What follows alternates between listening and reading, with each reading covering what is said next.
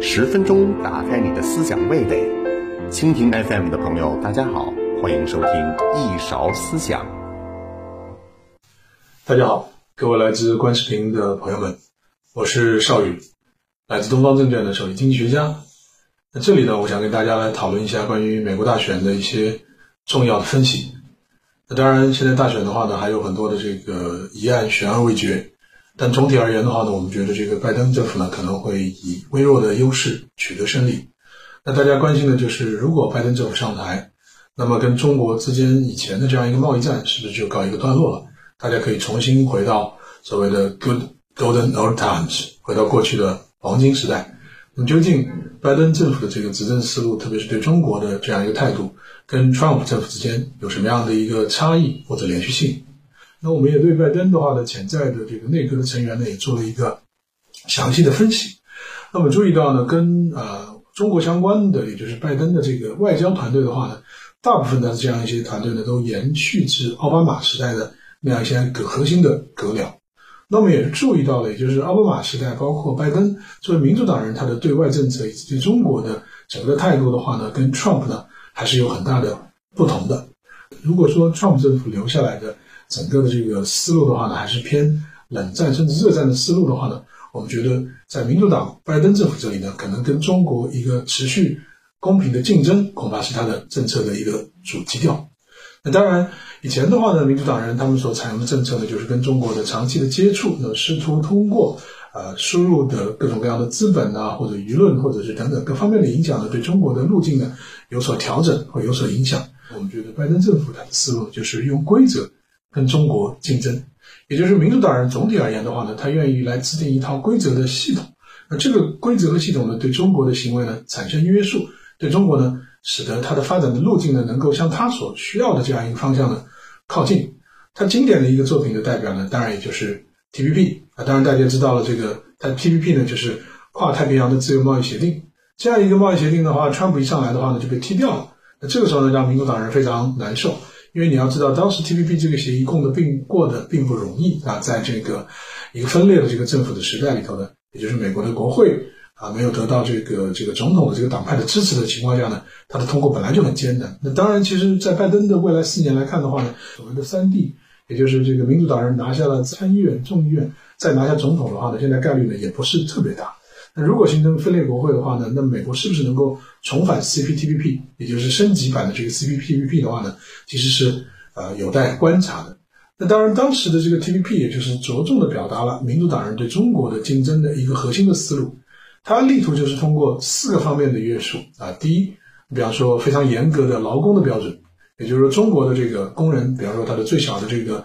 呃工工这个工时的这个呃工资数要跟美国一样。那么美国现在大概一个小时的话呢，按照拜登的设想的是十五美金，那你乘上大概呃七左右的话呢，差不多是一小时要到呃一百多块钱人民币啊。那如果按照这样一个标准去设计这个工人的这个工时，而且大家要求一视同仁的话呢，那可能我们的这样一个呃这个劳动力的成本的优势呢，可能就没有了啊。这是第一个。第二呢，也就是环保标准啊，环保标准的话呢，大家看到，也就是说呢，呃，要求跟美国执行是一样的环保标准。那当然，这个的话对我们来说并不是一件坏事，我们也希望有这个这个蓝天白云啊。但是这就意味着我们可能对这个环保的这样一个这个标准的增长，以及这方面的这个治理的这个成本呢，在不断的上升，这也就会提升中国制造的相应的成本的开支。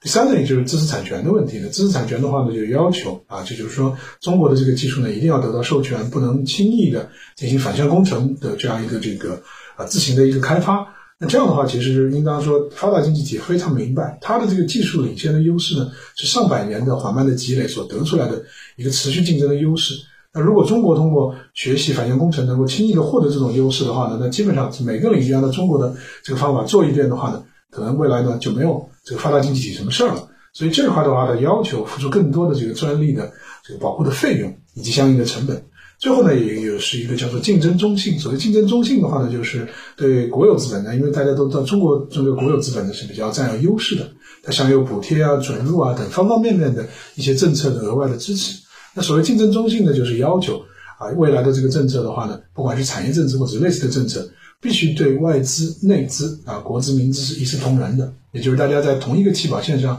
竞争。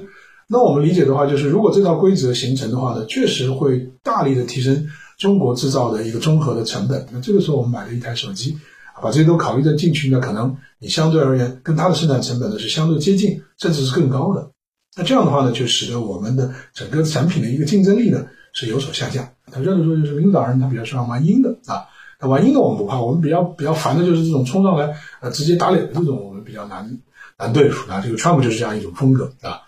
那如果是像民主党这种长期的这个规则的博弈的话呢，如果有助于我们的进一步的开放跟调整，那我们觉得我们还是可以做出相应的应对的。你比方说他提到的这些四项这些原则，那其实某种程度上的话呢，它其实也是。通过开放来激励我们内生的一些重大的改革的一些重要的窗口，也就是说，其实我们也想呃投身于我们自身的这个发明创造，而不是老是去做这个山寨啊。然后呢，我们也想就是说，我们的这个工人的福利能够得到提升，我们也需要有这个蓝天白云，有良好的环境，那何乐不为？那我们就可以按照这样一个标准的相应的去跟它对接来做这样一个整个经济的升级。其实我们也想到了，当时在这个前川普时代，中国通过自贸区一轮又一轮的这样一个开放呢。正式力图达到类似的一个目标。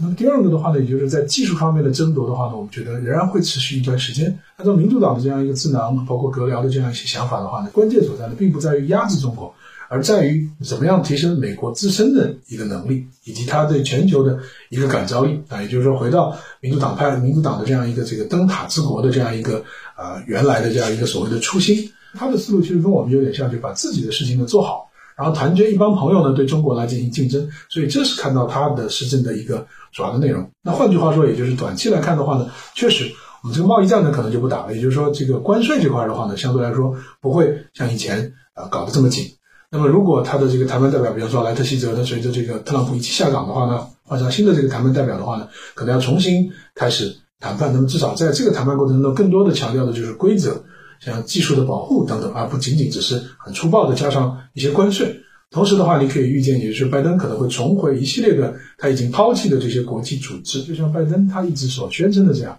就是在他的整个的这个地缘呃整个外部的关系的一个视野里头呢，俄罗斯看起来更像是一个呃敌人，那中国看起来更像是一个竞争对手。换句话说，也就是我们可以在跟这个拜登政府的这个博弈中呢，我们既做到反脱钩，也就是毕竟大家这个经济呢是高处的联系。那当然，这样一个密切的联系的话呢，也取决于我们是不是能够进进一步的做实质性的开放。你比方说，我们跟中欧之间能够签订一个双边的投资协定，那么在亚洲呢，能够做一个 RCP 啊，也就是呃地区亚太的这样一个一体化的这个自由贸易联盟。同时的话呢，也可以包括以开放的心态加入现在由日本主导的像 CPTPP。那美国也会进来，那么这样的话呢，跟呃亚亚太跟美国之间呢，也形成一个新的自由贸易的这样一个交易结构。那当然，这里头我们肯定会做出很多实质性的开放跟让步，特别是比方说服务业啊，服务业还有像这个金融业等等这些方面，那取得全球资本的一个相应的支持。那当然，大家知道这个金钱不免熙熙攘攘，结为利来，结为利往。